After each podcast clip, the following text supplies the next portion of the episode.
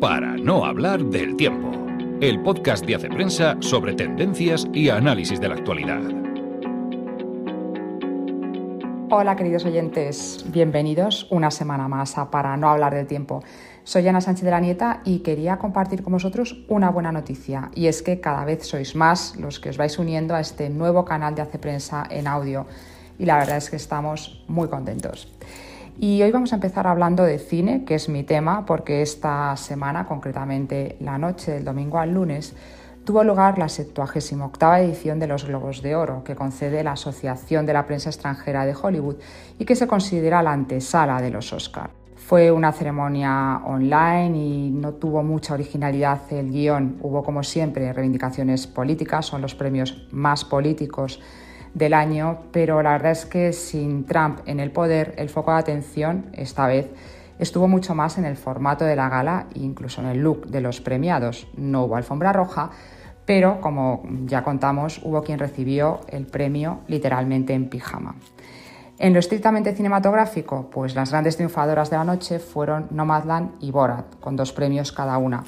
La primera, Nomadland, eh, que es una gran favorita para los Oscar, es una cinta social de la cineasta china Choe Zhao y todavía no se ha estrenado en España. Se estrenará en unas semanas y ya hablaremos de ella. En el capítulo de series, pues una vez más arrasó The Crown con cuatro premios y destacaron también Gambito de Dama y Sid Creek que recibieron dos globos de oro cada una. En la web de prensa podéis leer la crónica completa de la ceremonia que escribe Claudio Sánchez y también escuchar un podcast especial con todos los detalles de esta edición. Y continuamos con otros temas de actualidad. El domingo pasado, Donald Trump reapareció en público para clausurar la conferencia de acción política conservadora celebrada en Orlando, Florida. El ya expresidente descartó que fuera a crear un nuevo partido, como se estaba rumoreando, pero no cerró la puerta a presentarse a las elecciones presidenciales del 2024. Esta semana en Hace Prensa nos preguntamos cuál será el peso de Donald Trump no solo en el Partido Republicano, sino también en el movimiento conservador. Juan Meseguer, redactor jefe de Hace Prensa, ha afrontado esta cuestión en un largo artículo titulado Debate sobre el conservadurismo post-Trump. Hola Juan, ¿cuáles son las líneas generales de este debate? Hola Ana. Pues en general hay bastante acuerdo en que Trump ha cambiado el tono y las prioridades de los conservadores clásicos. Lo que se discute ahora es si ese cambio vale la pena o si es preciso cambiar de rumbo. En el artículo identifico cuatro posturas.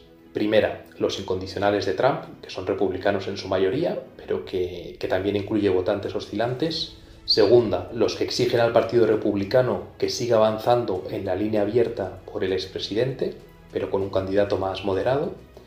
Tercera postura, los que prefieren volver al, republicanismo P-Trump, ese que, que fusionó en un mismo movimiento la tradición conservadora, el liberalismo económico y el pensamiento libertario o antiestatista. Y cuarta, los que buscan algo nuevo, ni lo de ahora ni lo de antes, es decir, eh, ni Trump, ni Reagan, ni los Bush. Y en este interesante debate, que es casi una liga de fútbol, ¿quién va ganando? Bueno, todavía es pronto para saberlo, va a ser un debate apasionante, pero le, quedan años. Además, los, sondeos que, estamos viendo sobre el apoyo de las bases republicanas a Trump, pues ofrecen resultados dispares. A mí me parece probable la hipótesis del politólogo Eric Kaufman. Eh, según los datos que maneja, la mayoría de seguidores de Trump, en torno al 55%, se decantaría por un candidato más presidencial y respetuoso, pero que dé continuidad a los, a los puntos de vista del expresidente sobre el, control de las fronteras, el nacionalismo cultural, eh, la crítica firme a la corrección política. Bueno, a modo de ejemplo, eh, Kaufman cita a, cuatro senadores republicanos, entre ellos Ted Cruz y Marco Rubio, son políticos que tienen un, estilo y unos enfoques diferentes a los de Trump, pero que, bueno, han sido, han sido apoyados por el Tea Party y que siempre podrían reivindicarse como herederos de Trump y a la vez guardar cierta distancia con él. La verdad es que Kaufman me lo clava cuando menciona estos cuatro y porque bueno, pues, han sido ponentes precisamente en la conferencia de acción política conservadora que mencionabas y que, y que clausuró Trump. También parece estar calando la idea de que el viejo consenso conservador ha saltado por los aires y necesita ser sustituido por otro nuevo. Aquí es muy interesante el pulso que mantienen los intelectuales conservadores que se consideran posliberales y que se niegan a, seguir defendiendo como, como, dogmas conservadores ciertos postulados del realismo, y otros conservadores que, bueno, que sí que ven posible seguir apoyando causas netamente conservadoras dentro de la tradición liberal. Ya se ve que es una cuestión compleja y muy interesante que habrá que seguir de cerca en los próximos meses.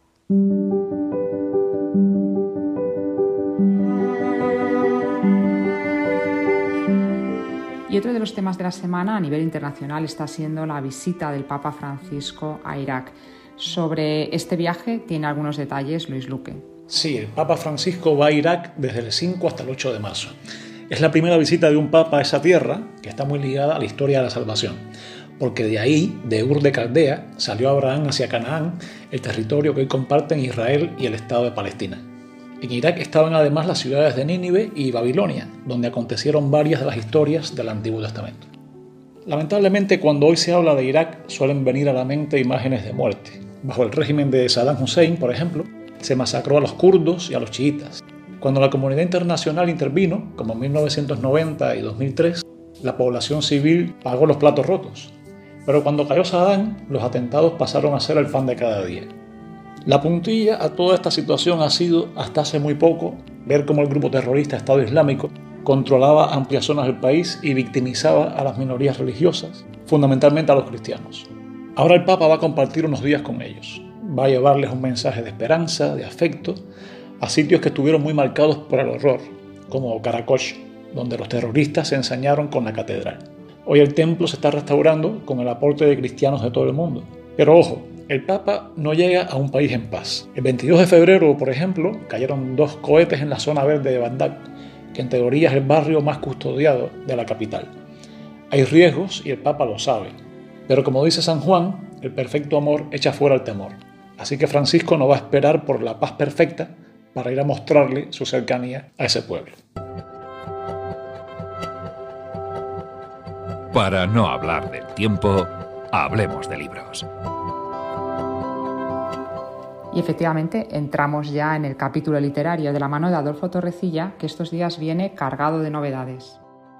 Así es, Ana. Tanto en la web como en la edición impresa hay de todo. Desde libros de memorias como La deseada de Marisé Condé y Madres e Hijos de Theodor Califatides a novelas muy, muy rompedoras, como Orfeo del norteamericano Richard Powers.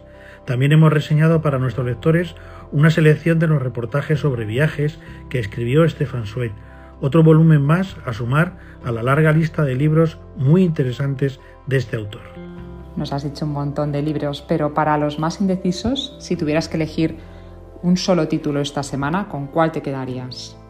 Personalmente, me quedaría con el penúltimo Negroni, que es una selección de los artículos y columnas del periodista David Gistao, que falleció, como todos sabemos, el año pasado. Gistao escribió en total más de 5.000 y en este volumen figuran más de 100, una muestra muy representativa de la variedad de temas que abordó. A mí, los que más me han gustado han sido aquellos en los que habla de su vida, de la estrenada paternidad, de sus amigos y de su evolución profesional.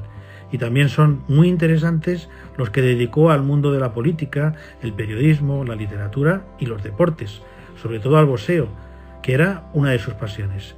Gistao tenía mucho humor y era muy perspicaz a la hora de tratar cuestiones costumbristas, por esos, muchos le consideran el cronista de su generación. Pues apuntado, la verdad es que suena muy bien este penúltimo Negroni.